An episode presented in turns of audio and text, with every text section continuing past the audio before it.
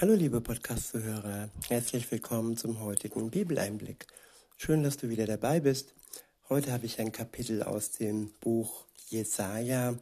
Es ist das Kapitel 54 und ich verwende wieder die Übersetzung Neues Leben.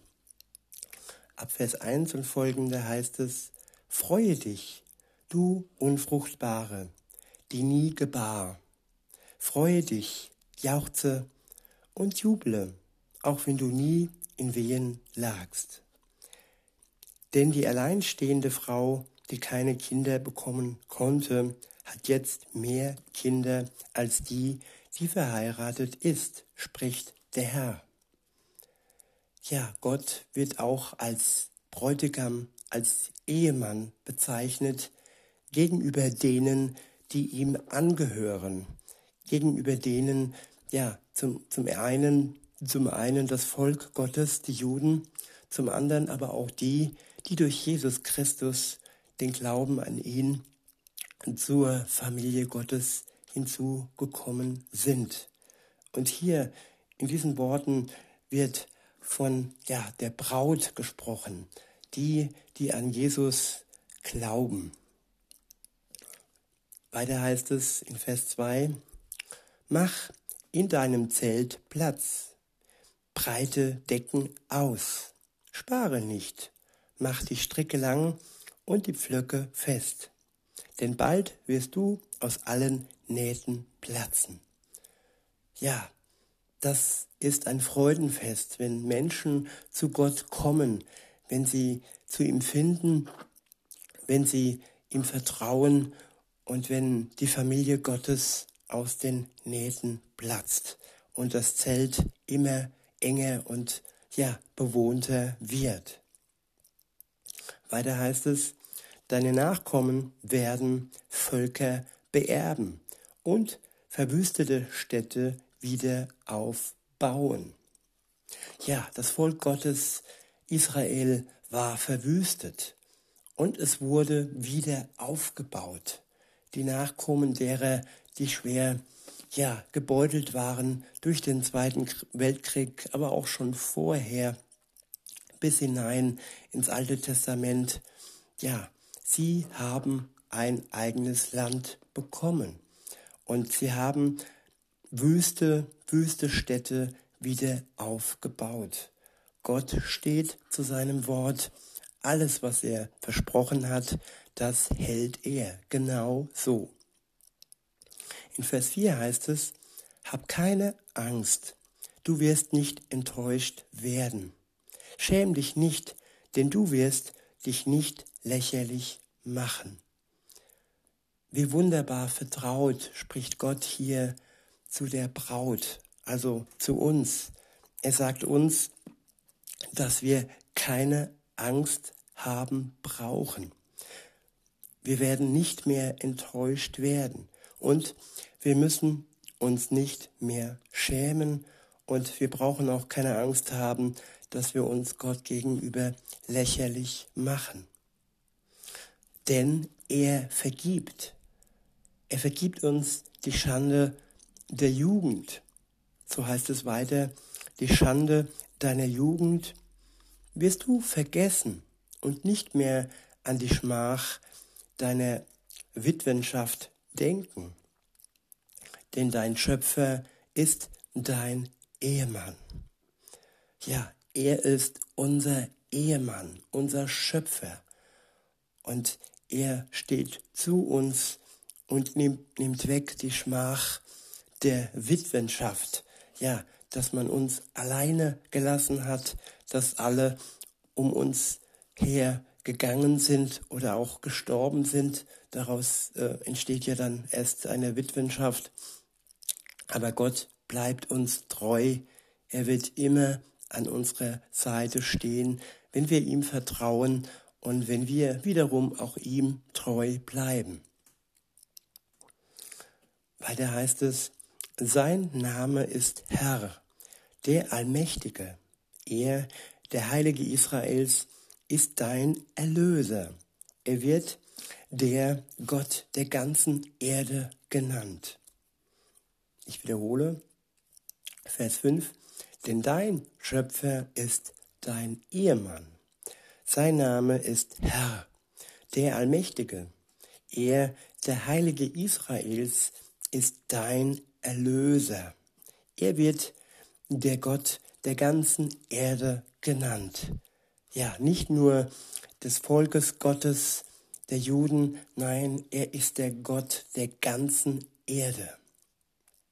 In Vers 6 heißt es, denn der Herr hat dich gerufen, als du da saßt, wie eine sitzend gelassene, tief betrübte Frau. Wie könnte ich auch die Frau meiner Jugendzeit verschmähen, spricht mein Gott. Ja, er kennt uns von Jugend an und er wird uns nicht verschmähen. In Vers 7 heißt es, ein Augenblick habe ich dich verstoßen, doch voll Barmherzigkeit werde ich dich zurückholen. Ja, warum verstößt Gott? Er verstößt aufgrund der Sünde, die wir begehen in unserem Leben. Und wenn wir dann aber bereuen, dann ist er barmherzig und dann holt er uns zurück. Dazu ist, wie gesagt, die Reue nötig, dass wir unsere Schuld einsehen und dass er sich wieder in seiner Barmherzigkeit uns nähern kann und uns zurückholt, ja, in den Vaterarm und als starker Herr in unserem Leben weiter, ja, wirken kann. In Vers 8 heißt es, in einem Moment des Zorns habe ich kurz mein Antlitz vor dir verborgen. Doch mit ewiger Gnade habe ich Erbarmen mit dir spricht der Herr, dein Erlöser. Ich wiederhole, in einem Moment des Zorns habe ich kurz mein Antlitz vor dir verborgen, doch mit ewiger Gnade habe ich Erbarmen mit dir, spricht der Herr, dein Erlöser. Ja, dieser Augenblick des Zorns, wo Gott sein Antlitz verborgen hat, dieser dieser Augenblick, den hat auch Jesus am Kreuz gespürt, als er zu seinem Vater ausrief, mein Gott, mein Gott, warum hast du mich verlassen? Ja, aufgrund der Sünde, die auf seinen Schultern am Kreuz lag, hat er dieses Gefühl, das der Abwendung Gottes gespürt. Und wenn wir ja im Glauben an ihm festhalten, dann werden wir das Antlitz Gottes sehen, wenn Jesus wiederkommt und wir werden bei ihm wohnen.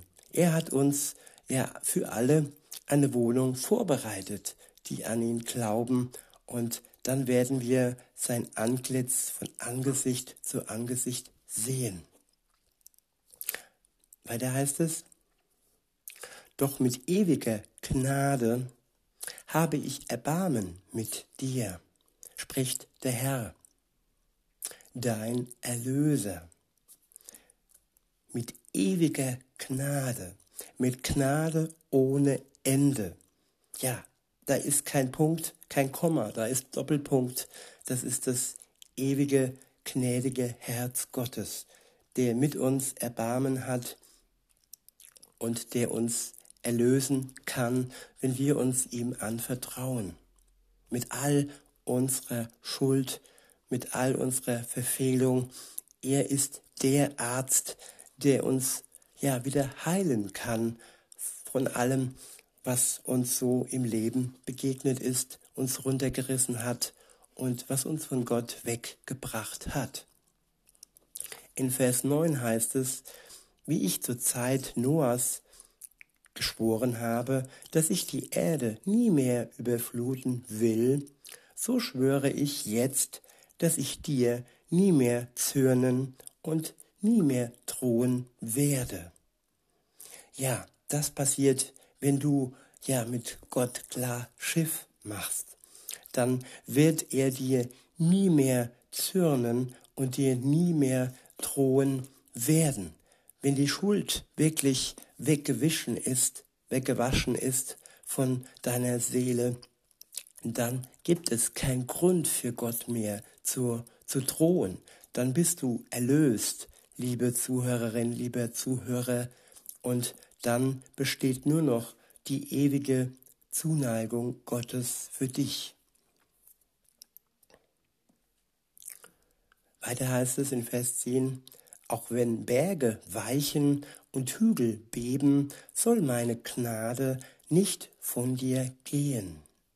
Und der Bund meines Friedens soll niemals wanken, spricht der Herr, der Erbarmen mit dir hat. Ich wiederhole Vers 10, auch wenn Berge weichen und Hügel beben, soll meine Gnade dich von, äh, nicht von dir gehen, und der Bund meines Friedens soll niemals wanken, spricht der Herr, der Erbarmen mit dir hat. Du Elende, von Stürmen gebeutelte, du Ungetröstete. Ich werde deine Mauern auf Edelsteine stellen und dich auf einem Fundament aus Saphiren wieder aufbauen. Die Türme deiner Mauern baue ich aus funkelnden Rubinen, deine Tore aus leuchtend rot schimmernden, schimmernden Steinen und dein ganzes Stadtgebiet aus kostbaren Steinen. Ja, das ist die neue Stadt, die dann vom Himmel kommen wird, die neue Stadt, in der wir wohnen werden und Gott bei uns wohnen wird. Weiter heißt es, alle deine Bewohner werden Schüler des Herrn sein und in großer Zufriedenheit leben. Du wirst dich auf Gerechtigkeit gründen. Bedrückung und Schrecken werden fern von dir sein, so dass du nichts zu fürchten hast. Ja, liebe Zuhörer, wie sehr werden wir im Moment bedrückt und wie, wie sehr versucht man uns Schrecken einzujagen. Jetzt mal ehrlich. All das wird dann ja vorbei sein. All die Bedrückung und all der Schrecken hat dann ein Ende, wenn wir Jesus von Angesicht zu Angesicht sehen und ja, bei ihm leben werden. Und so brauchen wir nichts mehr zu fürchten. In Vers 15 heißt es, sollten sich dennoch Feinde gegen dich zusammentun, dann geschieht dies ohne meinen Willen. Wer dich angreift, wird scheitern. Ich habe den Waffenschmied geschaffen, die das Feuer unter der Esse schürt. Auch den Verderber habe ich geschaffen, dessen Aufgabe die Vernichtung ist. Doch keine Waffe, die gegen dich geschmiedet wird, wird erfolgreich sein. Ja, Gott hat all die ja, Übeltäter geschaffen. Aber er verspricht uns, dass keine Waffe, die gegen die gerichtet wird, die ihm, Gott, dem Ewigen, vertrauen, dass diese nicht erfolgreich gegen uns gerichtet werden kann. Ja, im schlimmsten Fall kann man uns vielleicht das Leben, das irdische Leben nehmen, aber das ewige Leben kann keine Waffe uns wegnehmen. Das ist gewiss. Weiter heißt es, in Vers 17, ich wiederhole nochmal und äh, führe fort, doch keine Waffe, die gegen dich geschmiedet wird, wird erfolgreich sein. Und wer dich vor Gericht verklagt, den wirst du widerlegen. All diese Dinge werden den Dienern des Herrn zugute kommen. Von mir wird ihre Rechtfertigung ausgehen. Ich, der Herr, gebe darauf mein Wort. Wir haben sein Wort, dass er uns rechtfertigt. Er macht uns gerecht vor allen Anklagen, die gegen uns zu Unrecht erhoben werden. Und das ist ein wunderbarer Schluss und eine große Hoffnung für jeden, der sich Gott anvertraut. In diesem Sinne wünsche ich euch noch einen schönen Tag und sage bis denne.